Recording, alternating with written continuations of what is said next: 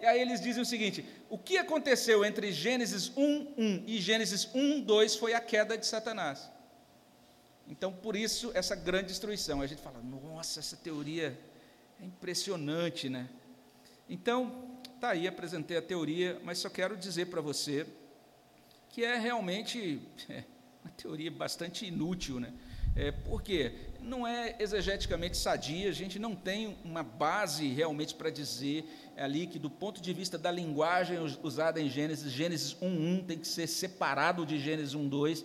O que Gênesis capítulo 1 mostra é, um, é Deus criando as coisas do mais simples para o mais complexo. Então, ele, em, primeiro, em um primeiro momento ele faz uma coisa, depois no segundo dia ele faz outras coisas, depois no outro dia ele faz outras.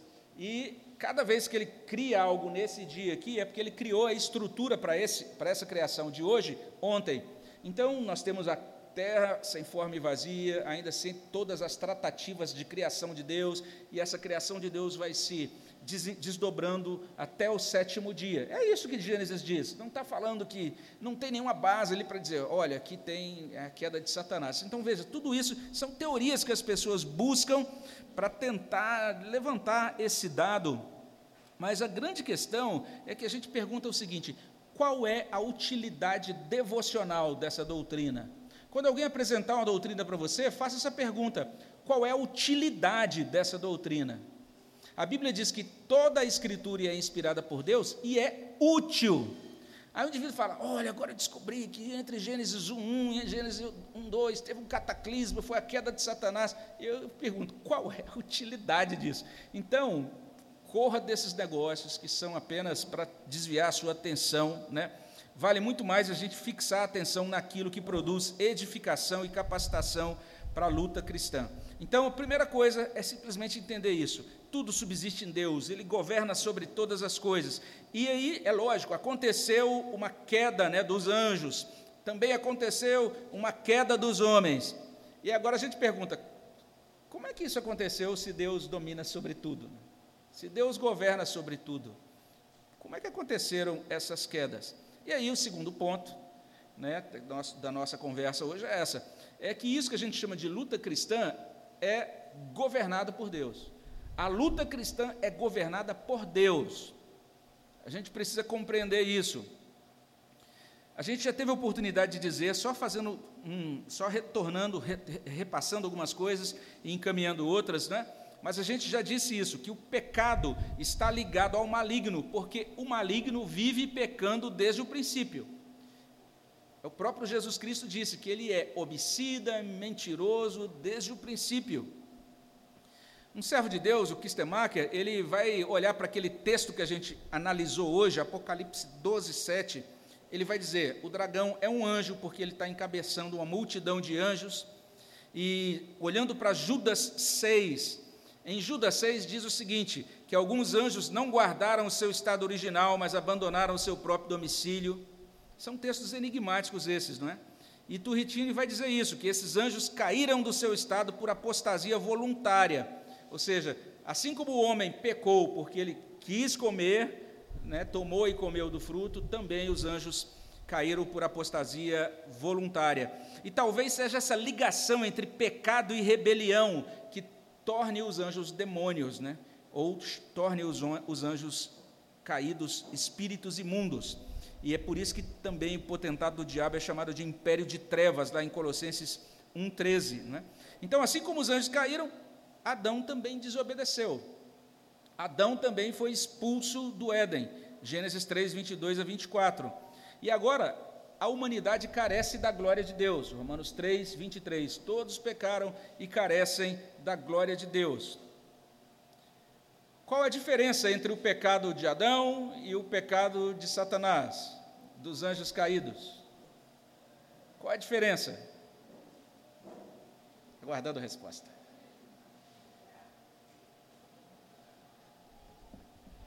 A grande diferença é a seguinte, gente.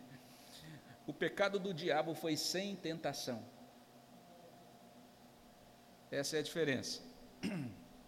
É nisso que há distinção.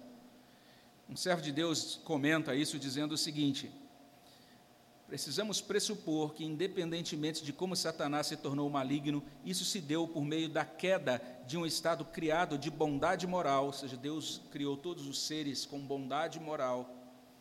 E ele, sem qualquer tentação externa por alguma coisa maligna em si mesmo, aspirou ser e ter o que não era seu por direito.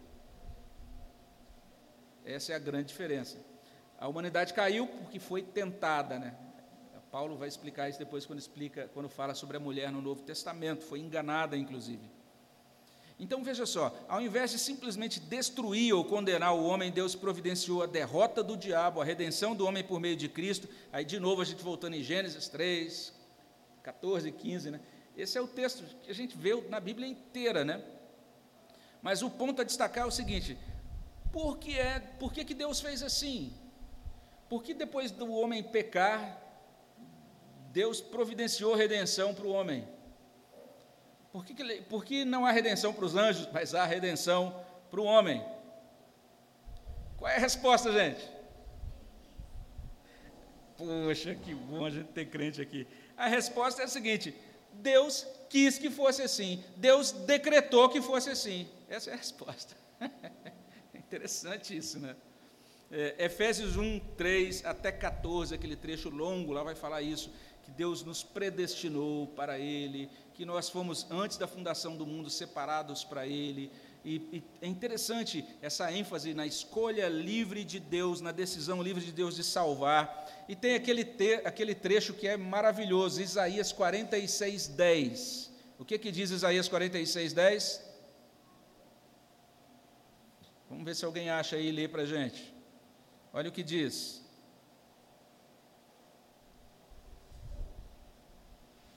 Alguém pode ler?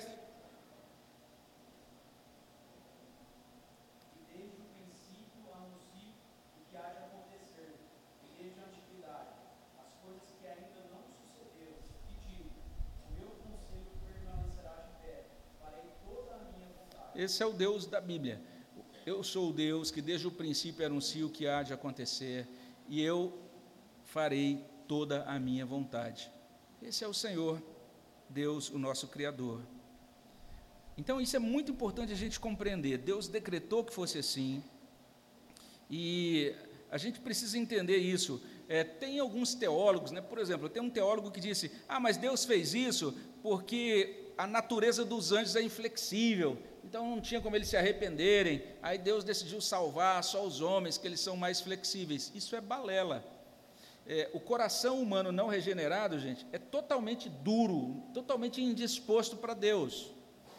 É, tem alguns textos da Bíblia que mostram, é, colocam isso de uma, de maneira bem interessante, por exemplo, Jeremias 13, 23, ele vai dizer que é, o etíope não pode mudar de pele, nem o, o leopardo pode mudar as suas manchas. Assim como eles não podem mudar a natureza humana também não pode ser alterada, senão pelo novo nascimento, senão pela regeneração. Se Deus não vier, se Ele não iluminar nosso coração, se Ele não amolecer nosso coração, se Ele não trabalhar o nosso coração, nos convencendo do pecado, justiça e juízo, nós morreremos como, como rebeldes contra Ele. Então, essa é a grande verdade. E aí, quando você receber a apostila, você vai ver esses vários versículos que falam sobre isso, não é? Mas o fato de Deus conceder a regeneração a uns e não a outros, nem aos homens réprobos, nem aos anjos réprobos, né? confirma a soberania de Deus na obra de salvação. E aí tem aquele texto, a gente pode fazer um retiro só sobre esse texto, passar seis estudos, ter seis estudos bíblicos só em Romanos capítulo 9, do verso é, 14 até o verso 18. Poucos versículos, mas puxa, esse trecho de Romanos 9 dá muito pano para manga, como dizia minha mãe, não é? E Turretini diz o seguinte: assim como Deus quis demonstrar a sua misericórdia para com os homens caídos, assim também para com os anjos apóstatas, ele quis demonstrar a sua justiça e a sua severidade. Ele quis fazer isso. Ele é soberano na condução do universo. Isso combina com a 19 pergunta do Catecismo Maior. 19 pergunta do Catecismo Maior: qual é a providência de Deus para com os anjos. Preste atenção. Deus, pela sua providência, permitiu que alguns dos anjos voluntária e irremediavelmente caíssem em pecado e perdição, limitando e ordenando isso como todos os pecados deles para a sua própria glória. Olha só o catecismo maior falar um negócio desse, chocante, é? Ele estabeleceu os demais em santidade e felicidade empregando-os todos conforme lhe apraz na administração do seu poder, da sua misericórdia e da sua justiça. É o que diz o catecismo. Olha a soberania de Deus. E aí depois você vai receber a apostila, vale a pena você olhar os textos, a gente não vai ter tempo de olhar as passagens todas, mas é muito interessante isso. Isso significa que Deus não foi pego de surpresa pelo pecado, seja o pecado dos anjos, seja o pecado dos homens. E agora preste atenção, que coisa. Tudo o que ocorreu, tudo o que ocorre, tudo o que ocorrerá se encaixa em seus decretos soberanos e se desdobra em sua providência. Um servo de Deus diz: o poder angelical, ainda que dependente e derivado, é muito grande. Esse poder não só foi concedido por Deus, como é exercido pela vontade de Deus. É assim que os anjos funcionam. E a gente vai ver que é assim que, inclusive, Satanás funciona. Lembra que eu mencionei isso aqui, talvez no primeiro encontro, que Satanás é como se fosse um Rottweiler aqui, amarrado numa corda. Então ele não vai além daquilo que Deus permitiu. Ele está sob o controle de Deus. E ele só está indo além nesse, nesse momento porque Deus está esperando a consumação. Quando chegar na consumação, acabou para ele como a gente lê hoje, Apocalipse 12. Ele está cheio de cólera, sabendo que pouco tempo lhe resta. E mais sobre isso no breve catecismo, pergunta 11 do breve catecismo, diz assim: Quais são as obras da providência de Deus? Preste atenção na resposta. As obras da providência de Deus são a sua maneira muito santa, sábia e poderosa de preservar. A gente fala, ah, que beleza, Deus poderosamente preserva. E também governar todas as suas criaturas e todas as ações delas. Isso é a providência de Deus. É, eu ouvi muito isso em outras igrejas, né? ah, Deus entrou com providência. Tipo, o que, que significa isso? É que Deus entrou com um negócio lá que eu precisava. Né? Providência é Deus dominando até quando eu não recebo o que eu preciso. Que eu Hoje faltou o pão, mas é Deus, da sua providência, providência de Deus é o governo de Deus, é a é gestão de Deus sobre tudo do universo. Então, é muito importante a gente entender isso, a forma como a providência divina é implementada. Como é que Deus implementa isso dentro da história? Ele libera as criaturas para agir. É assim que ele faz. Ele, liberou, ele libera os anjos para agirem, ele libera cada um de nós aqui para agir. É isso que ele faz. Em algumas, em algumas situações, Deus restringe as ações das suas criaturas. Então, estou querendo, ah, agora eu vou para lá, e Deus fala, não, você não vai, eu, ah, agora tem que ir para o outro lado. Deus restringe. Ele faz isso em alguns momentos.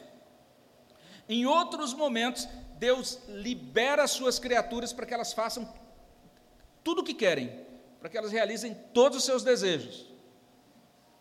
Então é, é muito interessante, hoje, ontem eu comentei com um grupo aqui, Gálatas 5,17 diz assim: que a carne milita contra o espírito, o espírito milita contra a carne, para que não façais porventura o que seja do vosso querer.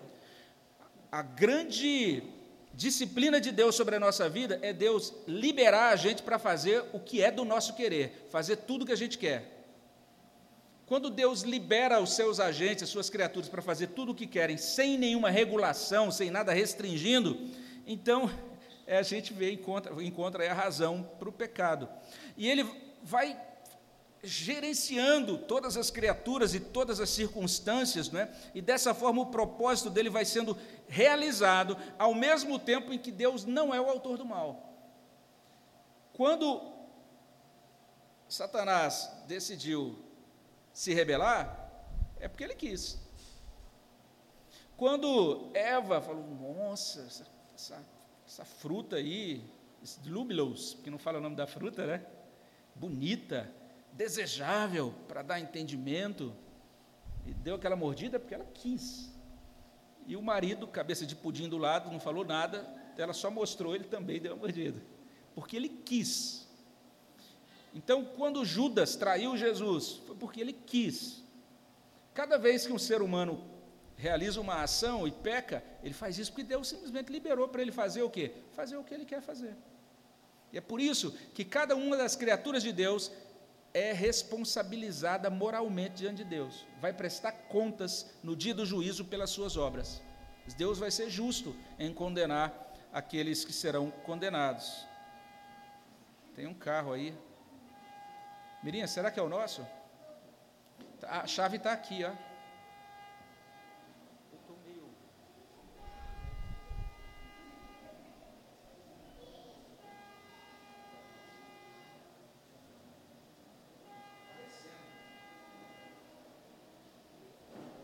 Dispositivo que toca quando a gente está falando demais. É, então veja só, é, a gente estava dizendo aqui o seguinte: que Deus cumpre, realiza o seu propósito, ao mesmo tempo ele não é autor do mal, e cada agente, anjos e homens, é moral e espiritualmente responsável por seus atos. Está lá em Tiago 1, 13 a 15, ele diz: Deus não tenta ninguém, ele não é autor da tentação. É, a gente precisa compreender a soberania de Deus. E tem um servo de Deus é, que diz o seguinte: que os anjos caíram, né, porque quiseram cair, porque Deus, quando cria, criou todas as criaturas, anjos ou homens, deu a ele essa possibilidade de contrariar a vontade. É um fato mesmo, mas a gente precisa entender que a queda dos anjos, assim como a queda do homem, foi decretada por Deus. Deus incluiu isso no seu plano para o cosmos, para o universo. A gente já viu em João 1,6 o diabo não age sem a permissão de Deus, mesmo no Antigo Testamento, antes, antes dele ser expulso do céu. Ele teve que dizer: Olha, e aí, o senhor me permite? E Deus falava: Então agora você pode fazer isso, isso, isso e isso. É, tem outra coisa interessante: é que nenhum cristão pode ser tocado pelo inimigo. Certo? A não ser que Deus permita. Como assim? Que doideira é essa? Então veja só, 2 Coríntios 12, abra lá. E lá em 2 Coríntios 12, a gente tem um cristão que era um cristão razoavelmente crente. E olha o que ele está dizendo lá. 1 Coríntios 12, 7. Alguém pode ler?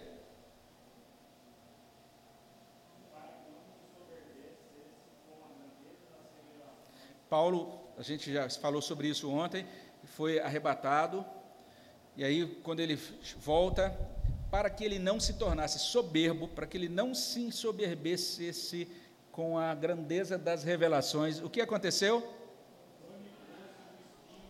Foi-me posto um espinho na carne. Aí todo mundo fala, ah, é espinho na carne e tal, mas olha o detalhe. Para quê? Então Deus permitiu naquele contexto que um mensageiro de Satanás fosse até Paulo e desse umas bofetadas nele, para que ele não se ensoberbecesse. Chocante isso, nossa, que coisa é essa? A gente vai tentar encaixar isso melhor no finalzinho, né? É, mas entenda isso. O que, que significa isso? Que um cristão pode ser possesso, né? Tem um estudioso que propõe o seguinte: que ninguém, incluindo os cristãos, está imune aos ataques demoníacos ou mesmo à possessão demoníaca. Diz que até os crentes podem ser possessos, não é? E ele cita alguns exemplos aí quando fala de crente sendo possesso. Ele cita o exemplo de Pedro sendo peneirado por Satanás, lá em Lucas 22, Paulo sendo esbofeteado por um mensageiro de Satanás, Saul, mas ele cita esses textos toda, to, totalmente, de forma totalmente incorreta.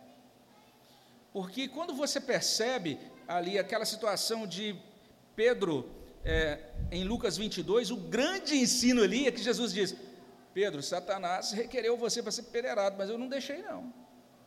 O texto está falando da soberania de Deus, e não que Pedro podia ser endemoniado, não é isso que o texto diz. Quando você vê Paulo sendo esbofeteado, ser esbofeteado é uma coisa, ser endemoniado é outra. Paulo nunca foi possuído por um demônio. Depois da conversão, é impossível um crente ser possuído pelo demônio. E quando ele cita Saul, gente, Saul não era um crente. É só para a gente entender isso, que o espírito mal vinha. Né? Basta você ler e vai ver que Saul não era crente. Veja o modo como ele morreu, inclusive. Então, não encaixa nessa teoria dessa pessoa. A grande questão é a seguinte: veja agora outro texto, 2 Timóteo 2, 26.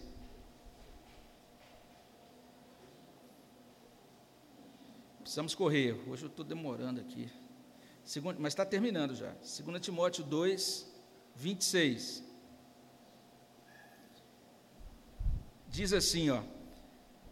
Está falando, na verdade, é, de uma pessoa que precisava mudar o caminho dela. Né? Então termina no o verso 25 dizendo: é, na expectativa de que Deus lhes, lhes, lhes conceda não só o arrependimento para conhecerem plenamente a verdade, mas também o retorno à sensatez, livrando-se eles dos laços do diabo, tendo sido feitos cativos por ele para cumprirem a sua vontade. Paulo está falando de crentes da igreja de Éfeso, crentes que tinham sido feitos cativos pelo diabo para fazer a vontade do diabo na igreja de Éfeso. Por que, que a gente diz que são crentes? Porque você vai perceber no verso 25, ele começa: você deve disciplinar com mansidão os que se opõem. Como é que eles estavam sendo instrumentos do diabo lá na igreja de Éfeso? Estavam levantando oposição, estavam gerando divisão na igreja.